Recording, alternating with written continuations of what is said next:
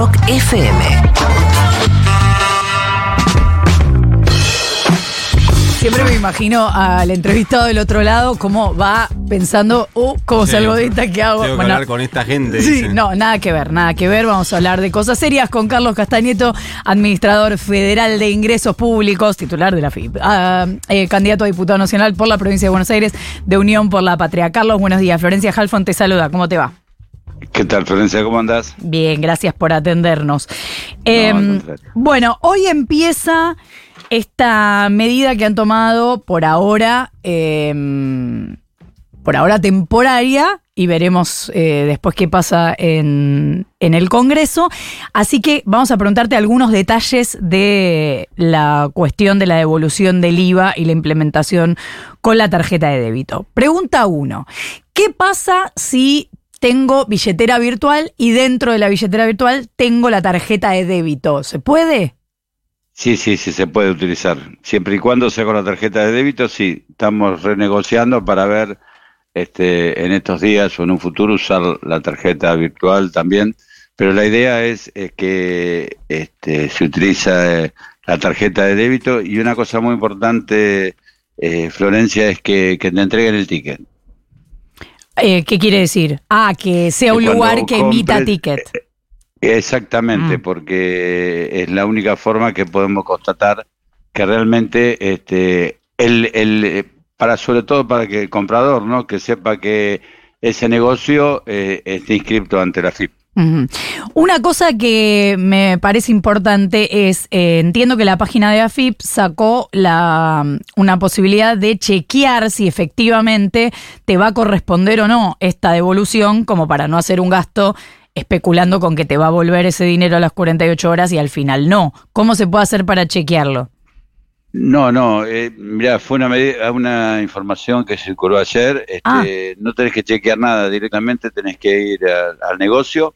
Lo que compres de las 0 horas hasta las 17 horas se devuelve en 24 horas. De 17 a 24, de 17 a las 24 horas de, la tarde y noche, este, se devuelven las 48 horas. Eh, no hay que fijarse en la página de AFIP a ver si te corresponde o no simplemente siendo jubilado y pensiona- pensionado, este, la asignación universal por hijo, monotributista, todas las categorías, puros, es decir, que no tengas, seas monotributista y relación de dependencia, todos los trabajadores en relación de dependencia con ingresos de hasta seis salarios mínimos vital y móvil, el potenciar trabajo y la tarjeta alimentar, eh, todos esos son, este, tienen derecho a comprar sin IVA.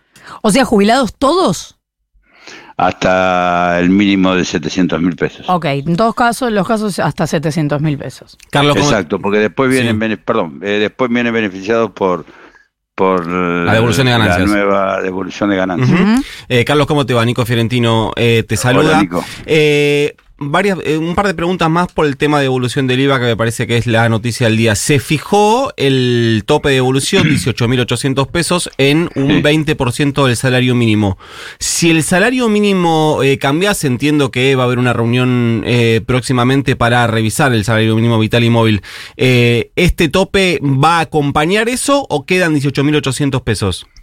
No, eh, queda en 18.800 pesos por ahora. Bien. Y eso está fijo. Eh, respecto, recién hablabas de eh, pedir Te ticket. explico el por qué no, no se modifica igual que ganancias, porque digo, la canasta básica, no quiero entrar en tecnicismo, pero la canasta básica, hay productos como la leche que no llevan IVA. Hay otros productos que llevan el 10.5 de Ujú. IVA. Entonces se tomó una decisión, comprar sin IVA, se devuelve el 21% de la compra. Entonces digo, eh, hay un margen superior a, a lo que se tendría que devolver. Por eso se estableció un tope hasta ahora de 18.800. Después se verá, pero lo que sí se actualiza es eh, el mínimo no imponible de ganancias cuando se actualiza este, el salario mínimo vital y móvil. ¿Y este, esta devolución del IVA se va a intentar eh, fijar por ley? Sí, igual que ganancias, se va a presentar el proyecto de ley para ¿Cuán- que no digan que es una medida electoralista, sino fue después de una gran negociación que tuvo el, el Ministerio de Economía, encabezado por, por su ministro Sergio Massa con el Fondo Monetario, y recién ahora se pudieron tomar estas medidas, por eso este, nosotros queremos que queden instituidas por ley como es ganancia y como va a ser comprar sin IVA. ¿Y el proyecto ya está, el proyecto ya está terminado? ¿Sabes cuándo lo van a mandar? Y yo creo que en esta semana más tardar se estarían mandando al Congreso. Y una duda más respecto a los tickets, eh, me, agarro esto último que decías, eh, que me parece que es una de las principales dudas que hay y es si eh, la devolución va a ser sobre la totalidad del ticket que uno compre en un supermercado o si va a ser discriminado según los productos que compre. Quiero decir, si yo, por ejemplo, en un mismo ticket compro pan, leche y un vino que no forma parte, por ejemplo, y sacarlo de, sacar las bebidas alcohólicas, pero no caer en, el lugar común. Sí, claro. Eh, una eh, prenda de vestir, ¿eso va a quedar eh, fuera de la evolución del IVA o será sobre la totalidad del ticket? Es decir, ¿la FIP tiene la posibilidad de hacer esa discriminación o no? Nosotros en 15 días tenemos un sistema donde la canasta básica va a estar codificada. Quiere decir que cuando vos te entreguen el ticket, te van a dar el código del producto que te, están entregando, de la canasta básica. Bien. Hoy por hoy eh, no, se devuelve el total, es decir, que si vos compras por 10.000, te devuelven 2.100. Ahora aquí, aquí también apelamos a la conciencia social de que nos ayuden en esta gran medida que se ha tomado para que se utilice para la canasta básica, para compensar y para este, superar un poco más lo que fue la devaluación y, el, impacto de la inflación. Te traslado, Carlos, preguntas de oyentes. Una, ¿cuenta DNI funciona también para esto? Sí, me olvidé decirte, cuenta DNI funciona. Eh, después, alguien pregunta si una persona que no está registrada ni siquiera en el monotributo porque hace changas tiene la posibilidad de esa devolución. No, hoy por hoy no. Bien. Eh, te escuché la semana pasada decir que eh, te habías enterado de los sorteos, porque esto que vos decís del, del ticket es la clave, ¿no? Obviamente que sean comercios registrados y que estén registrando esas compras o ventas. Em, te, escuché decir que de los sorteos de la moto, el auto, no sé qué, para los comerciantes y los clientes, te habías enterado por el acto de masa directamente. ¿Ya estamos un poco más en tema viendo qué pasa con esos sorteos o por ahora no se va a hacer? No, no, sí, lo que pasa es que, como lo vengo diciendo, para hacerlo transparente este, y para que toda la ciudadanía y también eh, los que vendan, los comercios estén enterados, eh, siempre que se ha hecho algo se ha hecho por Lotería Nacional. Hoy nos encontramos con un problema que Lotería Nacional no existe más. Es de la ciudad. O mejor dicho, pasó a la ciudad, entonces estamos buscando los mecanismos también este, para que las personas que tengan el ticket puedan participar. No es fácil, pero lo vamos, lo estamos trabajando y ya estoy en tema también. Imagínate que tengo que estar más que en tema. Así que digo, estamos preparándolo para ver cuándo largamos con también este tipo de sorteos. Eh. Porque fueron muchas medidas que afectaron al organismo y hemos dado prioridad. Fíjate que digo el tema del sistema es, es, es complejo, es muy amplio, eh, son muchas personas que a lo mejor hoy los del IVA, te acordás que hasta hace poquito, hasta hoy diría, este que hablábamos de 4.000, 4.056 para programas sociales y se había aumentado a 18.000 este, para jubilados, hoy 18.800. Imagínate todo un proceso sistémico al organismo que eh, los que estaban exceptuados hoy entraron. No sé si me entendés. Sí, sí. Eh, los trabajadores en relación de dependencia no les correspondía esa devolución y hoy están. Eh, la asignación universal no le correspondía y hoy están, este, los monotributistas no estaban y hoy están. Entonces digo, bueno, estamos priorizando para que funcione bien todas estas medidas y a su vez concomitantemente estamos viendo cómo hacemos este tipo de sorteo. Eh, Carlos, quiero eh, sacarte un poco el tema del IVA y llevarte a otro que es autónomos. Em, el fin de semana se eh, anunció que se va a mandar un proyecto de ley al Congreso para crear, entiendo que es como una especie de categoría nueva, puente entre los autónomos que más pagan de ganancias y los monotributistas. La pregunta es si nos podés explicar más o menos cómo va a ser eso y a la vez qué em, medidas se toman para este segmento hasta tanto esté esa nueva ley. Mira, eh, lo estamos trabajando, yo creo que en el recurso de mañana o el miércoles este, lo va a anunciar el ministro de Economía.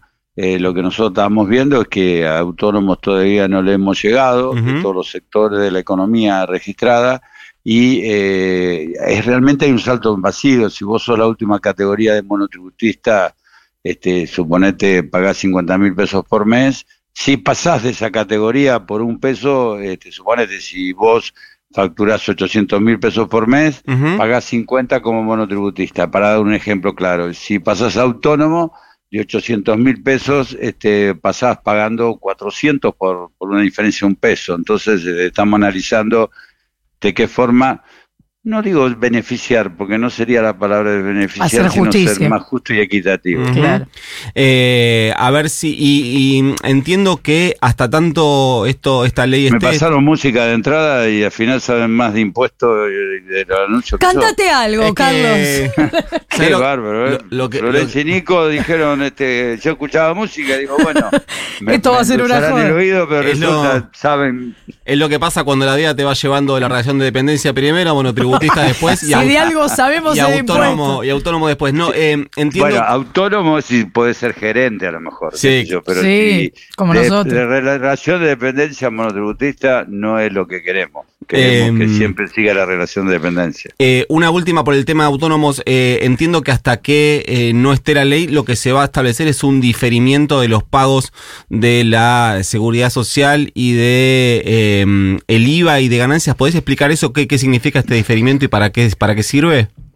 No, todavía no sé qué, qué, qué- medida va a tomar el, el ministro de Economía. Bueno, eso se va a conocer esta semana entonces. Entre mañana y pasado va a estar, pero bueno, se está analizando en serio. ¿No te pega un llamado antes de hacer el anuncio público? Sí, sí, lo que pasa es que el otro día, bueno, imagínate que uno está a full, como siempre, no, no solo ahora por estas medidas, pero la verdad que eso no, no- lo del sorteo no, no lo había escuchado, no me lo había comentado, tampoco me tiene que comentar todo. Entonces cuando me No, hicieron claro. me dice el sorteo, ¿de, de qué sorteo?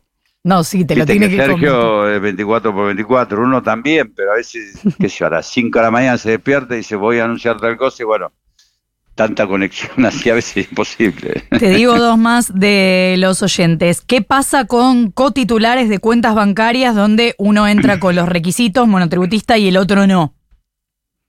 A ver, el, el beneficio sobre una actividad. No podés comprar este, con tarjeta de débito como monotributo y como relación de dependencia.